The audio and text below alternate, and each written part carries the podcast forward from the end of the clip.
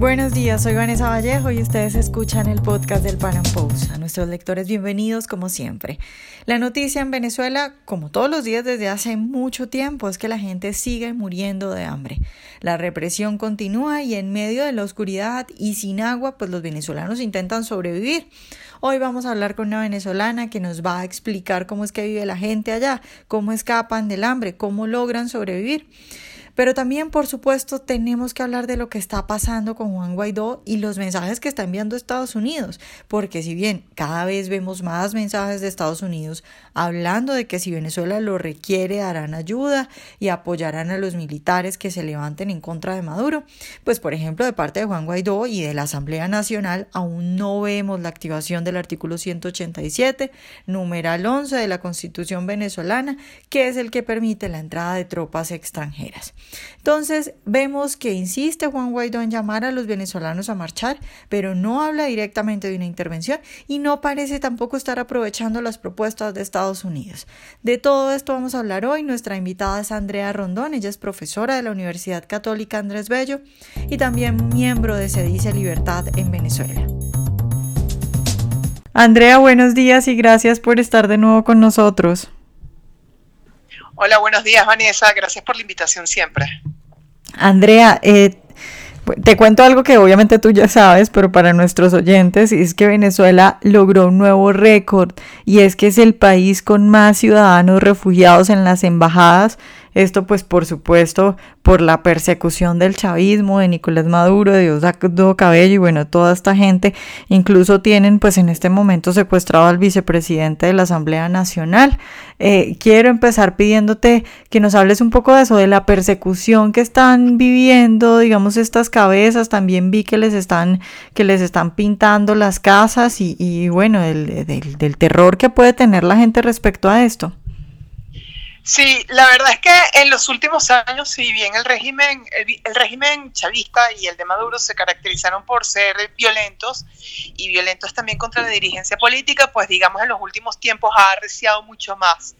Y tan es así que ahora pues han tomado este tipo de, de acciones y represalias en contra de los diputados más allegados o colaboradores del presidente encargado Juan Guaidó. A él también se lo han hecho difícil las circunstancias, evidentemente, pero digamos, el tema de eh, secuestrarlos, porque eso fue lo que pasó con el, vicepresidente de, la Asamblea Nacional, el secuestro, el marcar las casas, el perseguirlos por la policía política, eso no ha sido directamente sobre Juan Guaidó, salvo una o dos ocasiones y, y, sabemos enseguida su paradero, esto sí lo están haciendo con los dirigentes políticos y por eso es esas cifras tan armantes de refugiados en las embajadas porque eh, son los únicos medios de protección que existen para, para estas personas o en general, porque ya evidentemente el venezolano promedio y, y, las altas cabezas políticas visibles pues no tienen ningún tipo de protección con la policía ni con la Fuerza Armada porque además tampoco está para eso. Andrea, hablemos de, de, lo que ha venido insistiendo sobre todo Mariana, María Corina Machado desde hace ya bastante y es esto de la activación del artículo 187 de la Constitución porque pues al respecto digamos que hay muchas noticias que vienen sobre todo desde Estados Unidos y digamos que ayer la noticia principal era lo que dice el jefe del Comando Sur de Estados Unidos eh, cuando dice eh, cuando seamos invitados por Guaidó y el legítimo gobierno de Venezuela estoy dispuesto a discutir cómo podemos apoyar el futuro rol de aquellos líderes de las Fuerzas Armadas que tomen la decisión correcta de poner en primer lugar al pueblo de Venezuela. ¿Tú cómo ves eso? Es decir, ¿cómo ves eh, tanto el apoyo de Estados Unidos, estas frases que está mandando, como lo que pueda pasar en Venezuela? Porque pues yo sí veo una María Corina Machado muy insistente con esto, creo yo que de manera correcta, pero ¿cómo es la respuesta de Guaidó? ¿Por qué no ha dicho nada al respecto? ¿Por qué no es tan contundente como María Corina? ¿Qué crees tú? Ciertamente María Corina Machado es la, digamos que es la única dirigente política que, ha sido contundente desde el principio, invocando el artículo 187, numeral 11, que es solicitud de asistencia extranjera en casos en que se considere en peligro la población o, el país, que estamos en ese supuesto. Eh, hay, hay, digamos, dentro de los dirigentes políticos siempre ha habido dudas eh, de invocarlo, porque dicen no basta con invocarlo si no tenemos respuesta de otros gobiernos eh, para solidarizarse o para actuar en nuestro caso. Pero ya vemos que el gobierno de Estados Unidos sí lo, lo ha dicho. Eh, tú solicítalo, invócalo y tienes una voluntad política en respaldo a esa solicitud. Y así otros gobiernos. Entonces, a veces no nos explicamos por qué no existe una respuesta de la mayor parte de la dirigencia de invocarlo. Eh, porque son los mecanismos que prevé la Constitución y justamente es de los que nos asiste. Entonces, también yo entiendo que hay parte del foro, y de no solamente políticos, sino del foro que cuestiona este artículo 187, porque dice, invocarlo no significa que vamos a tener respuesta. Bueno, si en primer lugar, sí tenemos respuesta de, de, de algunos gobiernos, tú misma has puesto un ejemplo, pero en segundo lugar, también hay otros mecanismos, como por ejemplo el Tratado de Asistencia Recíproca, del que lamentablemente nosotros nos retiramos en el año 2013. Se impone una obligación internacional de asistencia en casos como el que está viviendo Venezuela y tampoco ha habido movimiento respecto a eso. Entonces, ¿de qué estamos hablando? Si bien cuestiones el 187 que no tiene la suficiente mm, fortaleza como para que efectivamente ocurra una asistencia por parte de gobiernos extranjeros, sí existen tratados de, eh, internacionales como el TIAR y tampoco lo has invocado, también muestra cierto retraso en eso. Entonces, eso causa sospecha, eso causa decepción, porque existen los mecanismos constitucionales e internacionales y lamentablemente no se han usado. Entonces uno se pregunta por qué no los ha usado, porque más bien quieres llevar hasta la situación más extrema a tu entorno, a tus cercanos y al país para hacer uso de las herramientas que sí te provee el ordenamiento jurídico. A, mí me genera mucha decepción y a mucha gente también, lamentablemente. Sí. Andrea, cuéntanos un poco qué es lo que tienen preparado para los próximos días, o bueno, qué es lo que tiene preparado Guaidó, qué se habla de la, de la agenda que pueda venir o de las actuaciones que pueda tomar el presidente encargado en estos días que vienen. Bueno, eh, convocaron una manifestación contundente para el día de mañana, sábado. No han dado las coordenadas todavía. Nuevamente siguen siendo acciones de calle para eh, repudiar los últimos hechos que ha ocurrido esta semana, que esta semana ha sido, digamos, lo característico de esta semana ha sido el ataque sistemático a los diputados de la Asamblea Nacional, único órgano legítimo que tenemos aquí en Venezuela. Eh, ha sido un ataque sistemático eh, y sería esa la respuesta hasta ahorita que, plantea Guaidó. Y, no, no, ha dado las coordenadas, se espera que la den en las próximas horas. Y hasta ahorita pura calle, nada más, lamentablemente, no, no, no vemos respuesta. En algún momento se convocó en la agenda de la Asamblea Nacional discutir el reingreso y suscribir nuevamente el Tratado de Asistencia Recíproca, el TIAR, y quedó en nada, quedó en el limbo. Nuevamente se reduce todo acciones de calle hasta, hasta lo que hemos visto.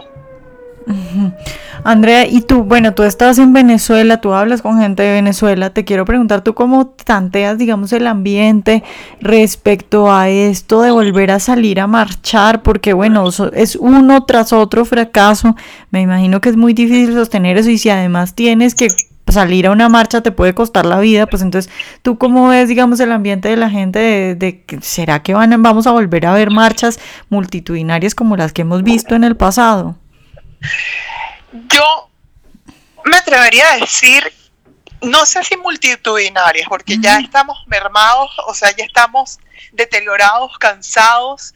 Tú misma lo has dicho, tú no puedes hacer calle todo el tiempo porque las fuerzas físicas ya te abandonan, las condiciones ya te abandonan. Recordemos que este año ha sido asignado, se caracteriza por los apagones, la falta de agua y contra eso la verdad es increíble cómo te pueden quebrar con eso yo, sí, mi entorno, la mayor parte, incluso yo misma, a pesar de que tengan mis severas objeciones a Guaidó, vamos a seguir marchando, eh, porque es lo que tenemos más próximo, vamos a seguir apoyando, porque es lo que tenemos más próximo, sin embargo, seguimos apoyando también otras opciones, como por ejemplo, justamente, lleva la gente del 187, numeral 11, lleva la gente del DIAR, esas presiones también las tenemos no abandonamos calle, pero no sé cuánto más podemos sostener esto.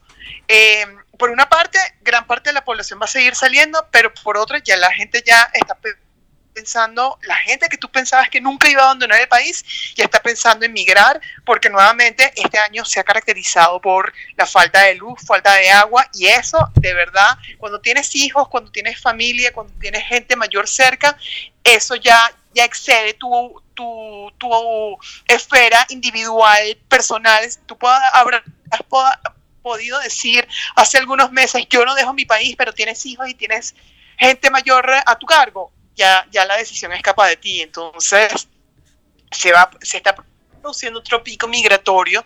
En consecuencia, el, el, sostener las calles como el año pasado, en el 2017, está difícil. Vamos a seguir saliendo, pero no lo vas a poder sostener en el tiempo y esas concentraciones multitudinarias yo en algún momento auguro, como eh, que la del 1 de mayo fue importante, auguro que se te van a acabar. Entonces hay que buscar otras alternativas. El venezolano ya se está cansando más de la cuenta, la verdad. Andrea, para terminar, hablemos un poco de eso que mencionabas y es obviamente de la difícil situación que están viviendo, que esto es muy importante preguntárselo a alguien que esté viviendo allá, porque es que por más que uno vea las noticias y por más que eh, uno pueda estar pendiente de los diarios, pues uno no se explica cómo, vive la gente en esas condiciones. Entonces, pues eh, que nos cuentes un poco sobre eso.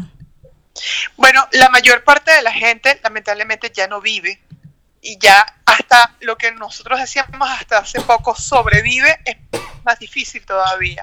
Nosotros, eh, desde Se dice Libertad, desde el Instituto von Mises de Venezuela y junto con el profesor Ricardo Rojas, pues estamos documentando lo que nosotros llamamos genocidio económico, porque hay una intención dolosa de exterminio, esta vez pero con armas distintas, no con armas violentas, sino con medidas económicas como ya el control de cambio ya se ha disipado, pero los efectos nefastos del control de cambio o lo que queda del control de cambio siguen presentes, el control de precios sigue presente, la destrucción del aparato productivo, los efectos negativos sigue presente, en consecuencia te diré que gran parte de la población está diezmada. Para el 2016 se decía, y yo, esa cifra queda corta, un 75% de los venezolanos había perdido 9 kilos en promedio, obviamente no intencional, y ya habla, se habla de, niveles nunca antes vistos de desnutrición.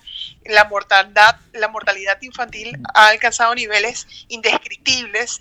Por decirte, este año, este mes se calcula que una canasta básica, que es lo más básico, eh, mínimo para sobrevivir, son 100 dólares. Aquí el sueldo mínimo no alcanza, es 1 o 2 dólares al mes. Entonces, para que se tenga una idea de la desproporción que existe, pues la mayor parte del país ya ni siquiera está sobreviviendo. Eh, por eso es que nos vemos también diezmados también, tan, tan, tan escasos. O sea, no hay forma de explicar cómo estamos sobreviviendo. Solo muy pocos están teniendo una calidad de vida relativamente normal relativamente, porque nuevamente los apagones, la falta de agua no lo puedes controlar y escapa de ti. Podrás tener acceso a moneda dura, igual se ve afectada por la hiperinflación, pero podrás tener acceso a moneda dura para pagarte la canasta, pero no para proveerte todos los servicios. En consecuencia, todos estamos siendo afectados en mayor o menor medida, pero todos estamos afectados. Bueno, Andrea, muchas gracias por estar otra vez con nosotros. Gracias a ti, Vanessa, siempre. Ojalá hayan disfrutado nuestra entrevista de hoy. Recuerden seguirnos en nuestro canal de YouTube y en nuestras redes sociales y nos vemos en un próximo Panam Podcast.